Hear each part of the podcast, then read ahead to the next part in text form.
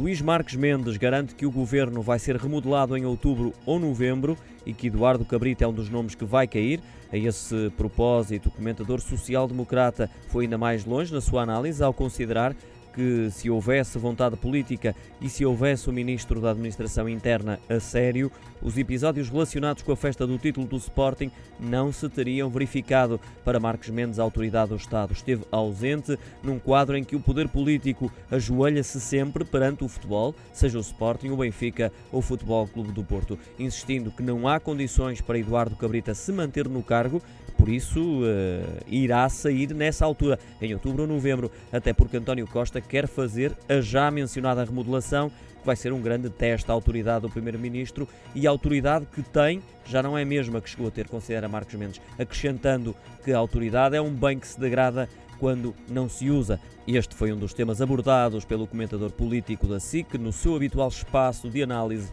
no Jornal da Noite.